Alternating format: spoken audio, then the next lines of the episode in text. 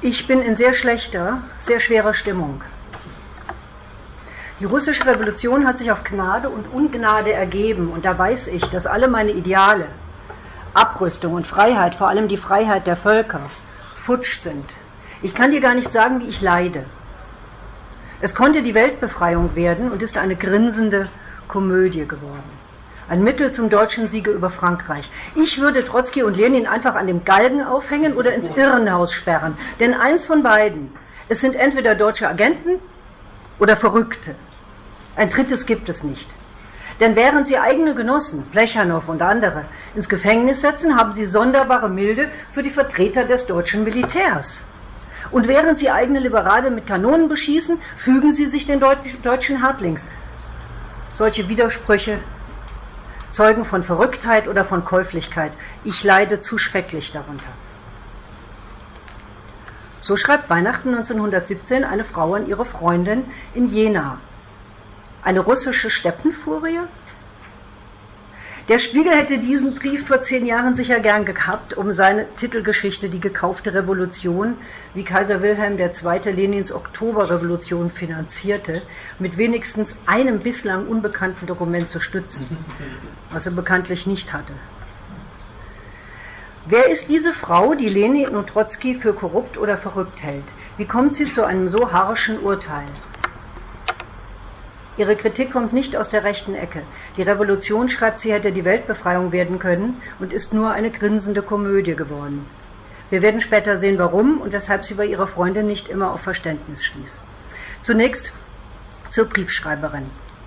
Sarah Sonja Lerch wurde am 3. Mai 1882 in Warschau als fünftes von sechs nachweisbaren Kindern der Cecilia Rabinowitz und des Wissenschaftlers und Journalisten Saul Pinkas Rabinowitz, bekannt als Schiffer Rabinowitz, geboren. Die achtköpfige jüdische Familie lebt seit etwa 1873 in Warschau. Sonja wird in eine politische Familie hineingeboren. Das Jüdische ist in den aufgeklärten Familien Osteuropas weniger Religion als Kultur und Nation. Ein Volk. Wenn auch die Riten der koscheren Küche eingehalten und die jüdischen Feiertage begangen werden.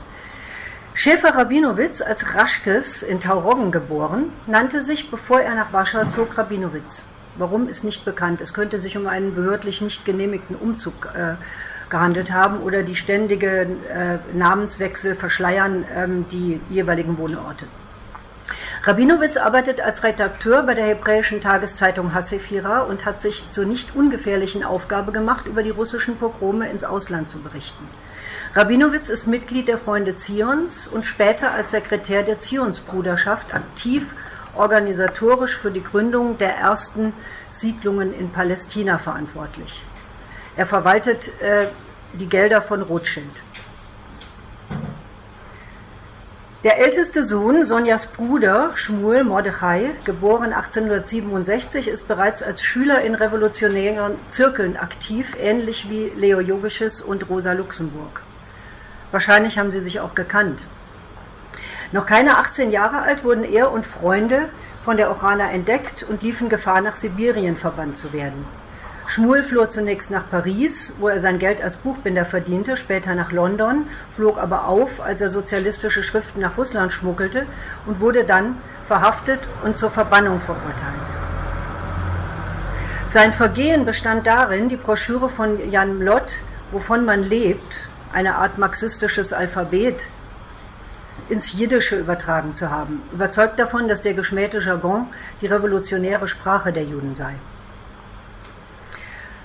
Sonja wurde also schon als Kind, sie ist ein Kind der Mai-Gesetze 1862, Hausdurchsuchungen, Verhaftungen erlebt haben. Sie dürfte erlebt haben, wie die Kinder der Ochraner, wie die Männer der Ochraner das elterliche Haus in der St. Georgstraße beobachten und die Briefe und Päckchen für den Bruder in der Verbannung dürften ihr Leben nachhaltig geprägt haben. 1897 wird der Allgemeine Jüdische Arbeiterbund in Wilna gegründet und Sonja, die 1898 ihr Abitur am zweiten Mädchengymnasium ablegt, dem Gymnasium übrigens, an dem auch Rosa Luxemburg Abitur machte, gehört zu den ersten, die mit dem Bund sympathisieren. Der Bund ist illegal. Mitglieder lassen sich nicht nachweisen. Aus den Deures Bundisten, das heißt Generationen von Bundisten, die Jakob Scholl im Herz in New York herausgab, geht aber hervor, dass Sonja eine Aktivistin war. Sarah hat sich früh der revolutionären Bewegung angeschlossen und wurde ein Mitglied des Bund. Einer der Gründer ist Wladimir Davidowitsch Medem, hieß früher Grünberg. Der Bund ist getragen von dem Gedanken, das jüdische Proletariat für den Sozialismus zu gewinnen und die Lage des europäischen Judentums zu stärken. Und dies mit Hilfe des Jiddischen, das sich Medem aber wie die meisten seiner Generation erst drauf schaffen muss. Sarah, Sonja spricht Russisch, Polnisch und Deutsch. Der Bund ist eine bis heute sozialistische Vereinigung, die sich seit ihrer Gründung gegen das als reaktionär empfundene jüdische traditionelle Leben ebenso wendet wie explizit gegen den Zionismus. Die Mitglieder des Bundes arbeiteten zunächst in neu entstandenen Textilarbeiterzentren, forderten die Zehn-Stunden-Woche, richteten da stimmt was nicht. Zehn Stunden Woche? Nee, nicht die zehn Stunden Woche, den zehn Stunden Tag. Nicht? Und das ist immer noch verdammt viel. Richteten zunächst in die neu entstandenen errichteten Streikkassen ein und diskutierten in sozialistischen Zirkeln ihre Probleme. Die Bundisten betrachteten sich, Zitat, als Teil der russischen Sozialdemokratie und deklarierten den Kampf gegen die zaristische Autokratie als ihr politisches Hauptziel. Das schreibt Arno Lustiger. Der Bund wollte die nationale Identität der Juden in Russland erreichen, die Doigkeit, auf der Basis einer autonomen Räteversammlung mit eigenständiger Finanzhoheit. Auch Sonja wird mit diesen drei Sprachen groß und während sie 1899 ihr Lehrerinnenexamen macht, übersetzt sie eine Kulturgeschichte der jüdischen Frau von Nahida Remi. Das hieß Das jüdische Weib und sie übersetzt es ins Russische. Es ist nun leicht einzuwenden, dass Sonja als Bundistin in erklärtem Widerspruch zu Lenins Internationalismus stehen muss, aber so einfach ist es nicht. Die intelligente Revolutionärin ist ebenso wenig in eine Schublade zu packen wie der Bund, der stets ein wichtiges und geachtetes Mitglied der Sozial sozialistischen Internationale war. Nach zwei weiteren Jahren in Warschau hat Sonja genug von dem Lehrerinnenberuf einer der wenigen Frauenberufe, die jüdischen Frauen in den Ansiedlungsrayons offen stehen. Sie geht wie viele russische Jüdinnen nach Westeuropa zum Studieren. Und dabei kommt ihr die Herkunft aus einer Polyglottenfamilie sehr zugute. Zitat Sarah Rabinowitz begann vor 1900 sich im Bund in Warschau zu engagieren. Ihr weiterer Lebensweg war in hohem Maße durch die unbewusste Überschreitung von Grenzen geprägt. So löste sie sich bereits durch ihre politische Tätigkeit aus den Begrenzungen der weiblichen Lebenswelten innerhalb der jüdischen Tradition. Migrationsbewegungen spielten Migrationsbewegungen spielten ab den 1880er Jahren unter den Judenheiten Ostmitteleuropas eine wichtige Rolle. In Bezug auf weibliche Lebensläufe ist zudem der Faktor des Auslandsstudiums, insbesondere der Schweiz und später im Deutschen Reich, auslösendes Moment in diesem Zeitraum. Migration war unter Mitgliedern in revolutionären Bewegungen um die Jahrhundertwende weit verbreitet. Sarah Rabinowitz war also nur eine von vielen jüdischen Frauen, die ihr Ursprungsland verließen, schreibt Rebecca Denz. Sonja immatrikuliert sich 1901 in Wien, bleibt dort bis 1903. Sie hört unter anderem bei Martin Buber, ist immatrikuliert mit Chaim Weizmann, Schlomo Kablanski und Mark Wischnitzer. Die studentische Studentenszene ist vielfältig. Sie ist gut vernetzt. Es gibt eine jüdische studentische Finkenschaft, einen studentischen Turnerbund, eine Toynbee-Halle. Sonja studiert deutsche Philologie, Psychologie und Nationalökonomie. Ihr Studienplan ist philosophisch geprägt. Aber eine spezifische Richtung lässt sich nicht erkennen. Eine Tätigkeit für den Bund lässt sich nicht nachweisen. Die Kontakte sind eher in Herzls Umfeld zionistisch, aber sie kommt unzweifelhaft mit dem Austromarxismus in Berührung. Sie wohnt in der Berggasse 9, dem früheren Domizil der Familie Adler. In den Semesterferien 1903 fährt Sonja nach Hause und erlebt den Pogrom von Kishinev. Dieser Pogrom, in seinen Ausschreitungen besonders blutig und mörderisch, wird zum Fanal für den Bund. Zum ersten Mal wehrt sich die jüdische Bevölkerung gegen ein Pogrom. Der Bund ist keine pazifistische Organisation. Er bewaffnet die Bevölkerung, damit sie sich verteidigen kann und dokumentiert den Pogrom international als von zaristischen Horden angeleitet.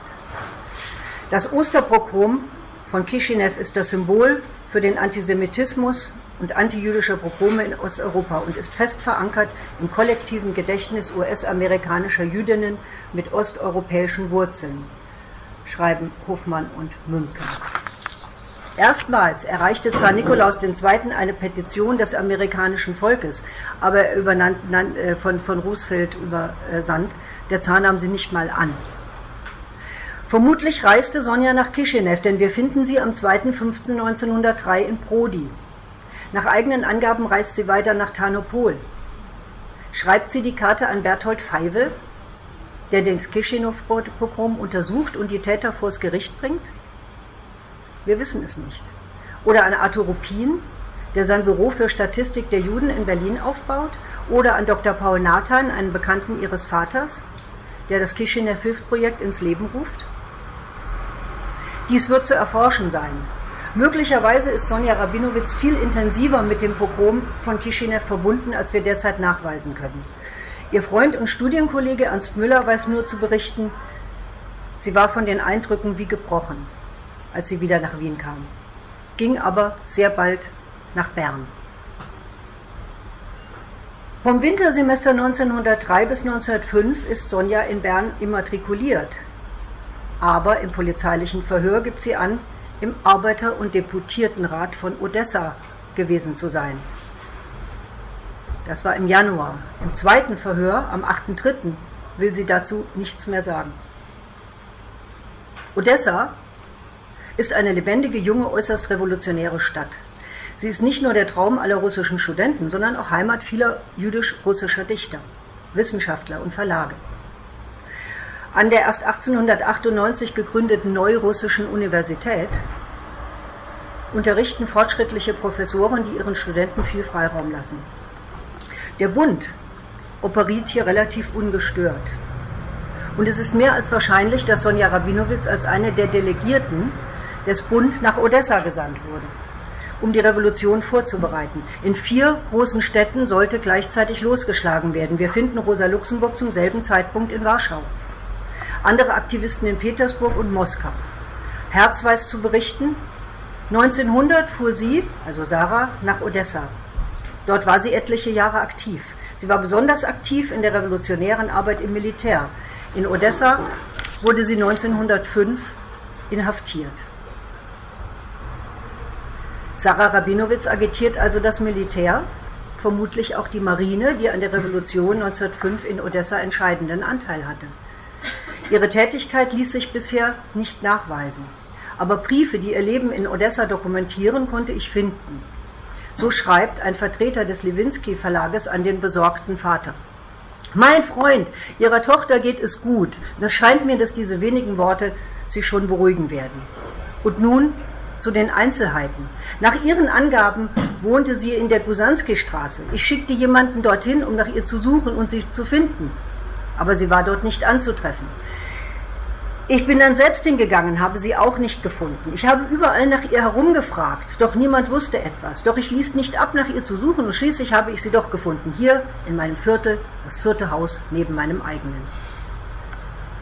Ihr Verschwinden erklärt sich wohl daraus, dass sie nach ihren Worten die Wohnung mehrmals gewechselt hat, ohne sich offiziell an und abzumelden. Wie auch immer, Gott sei Dank, ist sie gesund und wohlbehalten. Ich habe sie in der Remeslena Straße gefunden, aber sie erklärte mir, dass sie auch dort bald ausziehen wird. Ich brachte ihr gegenüber mein Erstaunen zum Ausdruck, wie es sein kann, dass sie vermieden hat, mich zu kontaktieren. Es erklärt sich wohl damit, dass wir eher alle deine Leute sind. Einer mehr, einer weniger. Reine hochwertige Proletarier sind doch kaum zu finden, wie man sagt. Wichtig ist doch, sind wir nicht alle Juden? Sie fand natürlich manche Ausreden und hat sich gerechtfertigt, weil, wie dass wir Bourgeois-Bürger sind, wie sie sagt. Dennoch hat sie mir versprochen, den Kontakt mit uns nicht abzubrechen.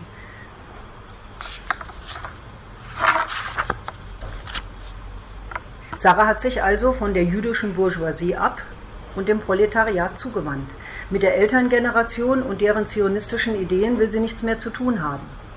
Von ihr selbst besitzen wir leider kein einziges Dokument über ihre Tätigkeit in Odessa, aber das Entsetzen ihres Vaters in einem Brief an die Schwester Rosa spricht Bände. Der Grund meines jetzigen Briefes ist, dir meine Seele auszubreiten. Ich wusste nichts über ihre, Sarahs Reise nach Odessa im Sommer. Ich weiß bis heute nicht, welches Ziel sie damit verfolgt. Im Brief vom Ernst findet sich kein Sterbenswörtchen, dass sie nach Odessa gereist ist. Aber dann besann er sich auf einmal und gab dem Gespräch eine andere Richtung. Ich weiß bis heute nicht, welche Kräfte sie dorthin gezogen haben. Sie schreibt zweimal über literarische Einnahmen, ohne das genau zu erklären. Immerhin bin ich ja auch an der Literatur beteiligt und verstehe etwas davon. Du schreibst, dass sie dir mitgeteilt hat, dass sie Krankenschwester geworden ist. Diese ungereimten und verworrenen Mitteilungen bereiten mir Sorgen. Ihr Verhältnis zu Ernst ist, wie mir scheint, auch nicht besonders gleichmäßig. Am meisten wundert mich, ich weiß nicht mit welchen Papieren es ihr überhaupt gelingt, in Odessa zu leben. Ich weiß noch nicht einmal, Moment, von ihm, von Lewinsky, habe ich erfahren, dass sie als Studentin in der juristischen Fakultät angenommen ist, obwohl sie keine Vorlesungen hat und auch 1906 und 1907 keine haben wird. Hier ist die dritte Nachricht. Diese Nachricht bringt mich völlig aus der Fassung. Sie hat sich von Ernst getrennt und beginnt eine Periode, in der sie anfängt, mit den Herzen eines Menschen zu spielen. Sie ist dabei, zu einer Rauchschwalbe zu werden. Das ist die wortliche Übersetzung. Das heißt, eine flatterhafte Frau zu werden. Ständige Wohnungswechsel ohne Anmeldung signalisieren verbotene konspirative Arbeit für den Bund. Die Krankenschwester das habe ich übersprungen, Entschuldigung, dass sie geschrieben hat, sie wolle Krankenschwester werden, erklärt sich aus der revolutionären Tätigkeit der Medizinprofessoren in Odessa, die in dem Arbeiterviertel Peresyp nicht nur die Seuchengefahr attestieren, sondern bessere Lebensbedingungen an den Acht-Stunden-Tag und demokratische Strukturen knüpfen. 1907, nachdem die Revolution Zitat, in jüdischem Blut ertränkt worden war, ganz nach dem Plan des 1904 ermordeten Innenministers Kleve, Pleve begehren in ganz Russland die Menschen noch einmal auf, als der Zar die dritte Duma auflöst. Der Regierungsterror ist auf seinem Höhepunkt. Die Odessitische Universität erklärt sich nach dem Muster der Pariser Kommune zur Freien Republik, wird aber blutig niedergeschlagen. Eine Verhaftungswelle geht durchs Land. Sonja ist unter den Verhafteten. Aber die Pogrome von Odessa werden wie in Kishinev untersucht durch eine jüdische Kommission, die sie heimlich hinterfragt, einen Bericht erstellt und damit internationale Aufmerksamkeit bekommt. Ist Sarah an dieser Untersuchung beteiligt? Ihr Schwager schreibt an die besorgte Schwester in Berlin 1907, wenn es in Odessa keinen Kriegszustand gäbe, wäre sie längst frei, weil sie eigentlich nichts getan hat. Bei der Durchsuchung hat man bei ihr nichts gefunden. Dies ist im Hinblick darauf, dass zurzeit in Russland eine strenge Gesetzeswillkür herrscht, sodass man für jede Kleinigkeit Gefängnis oder Ausweisung erhält. Auch ihr droht die Ausweisung in eines der inneren Gouvernements Russland, entweder nach Smolensk oder Kursk. Aber oft wird die Ausweisung durch Ausweisung außer Landes eingetauscht. Sonja gelang entweder die Flucht oder die Vereinbarung, Odessa zu verlassen. Sie gelangt zu Schiff nach Konstantinopel, über Wien nach Frankfurt, wo sie mit den Eltern zusammentrifft, denn auch die Eltern sind inzwischen ausgewiesen worden. Die gescheiterte Revolution und ihre Erlebnisse in Odessa haben sie traumatisiert. Das arme Kind ist nicht normal, schreibt der Vater.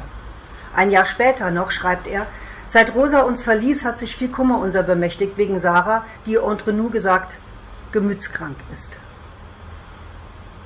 Das arme gemütskranke Kind hat aber offenbar bereits im November 1907 Arbeit und Kontakte zur SPD und zur Gießener Universität, verdient 60 Mark im Monat, während der Vater noch lamentiert über gescheiterte Buchprojekte. Albert Rudolph beschreibt Sonja in einem Nachruf. Sonja Rabinowitz kam im Sommer 1907 zu uns nach Frankfurt.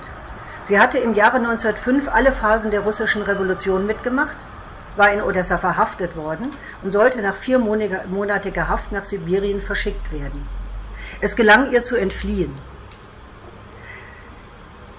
Sie setzte von Frankfurt aus ihre akademischen Studien in Gießen fort und war nebenbei auch parteipolitisch tätig. Keine Arbeit war ihr zu gering. Sie verteilte Flugblätter und sehr oft spät abends noch mit meiner Frau Werberufe an die Hausangestellten für deren Organisation. In Frauenversammlungen hielt sie Vorträge.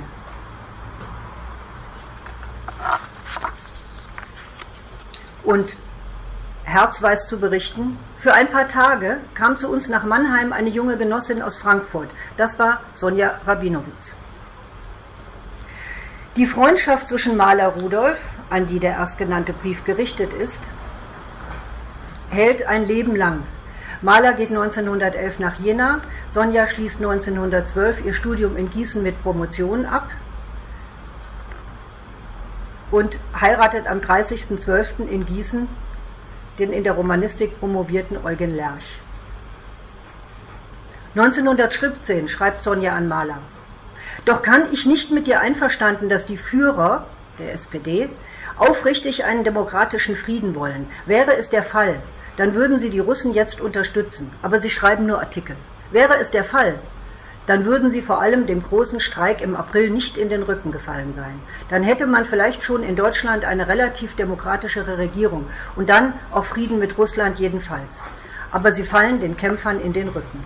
Sie hemmen jede revolutionäre Bewegung, statt sie zu entfachen. Sie kämpfen nicht gegen Geheimdiplomatie, höchstens in Kritiken, in Artikeln. Sie bewilligen der offenbar militaristischen Regierung die Kredite. Sie kämpfen auch gegen die berühmte Wahlrechtsreform. Nur in Artikeln.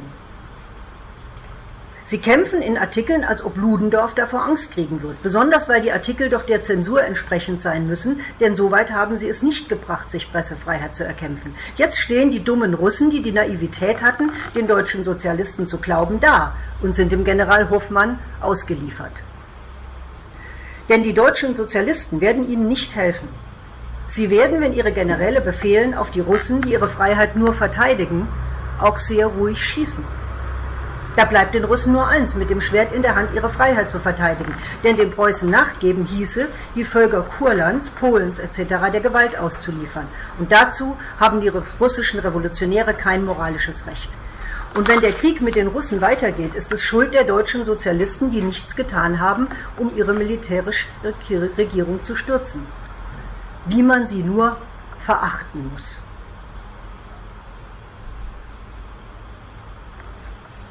Kürze ab, weil ich keine Zeit mehr habe. Wären die Russen nicht so dumm gewesen, den deutschen Genossen zu glauben? Nur einige Leute sind aufrichtig, Dittmann und seine Freunde. Die anderen sind elende Heuchler, die nur den deutschen Sieg wollen, wozu ihnen der Verrat an der proletarischen Sache und an der russischen Revolution gerade gut genug ist. Die russische Revolution braucht den Frieden notwendig, aber sie braucht demokratischen Frieden. Und der könnte zustande kommen, wenn das deutsche Proletariat Macht ergreifen würde.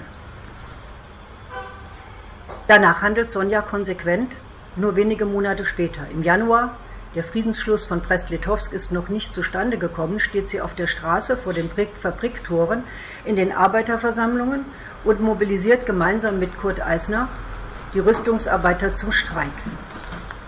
Denn wenn das Proletariat sich mit dem Russischen vereinigen würde, könnte gleich Frieden sein.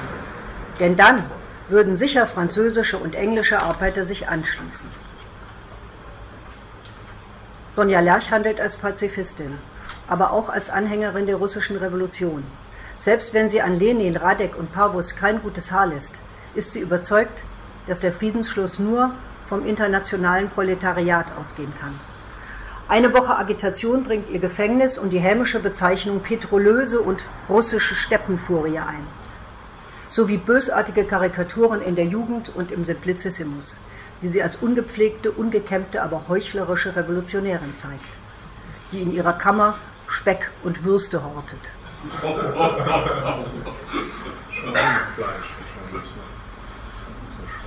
Zora Sonja Lerch wurde am 29. März 1918 im Gefängnis Stadelheim erhängt aufgefunden.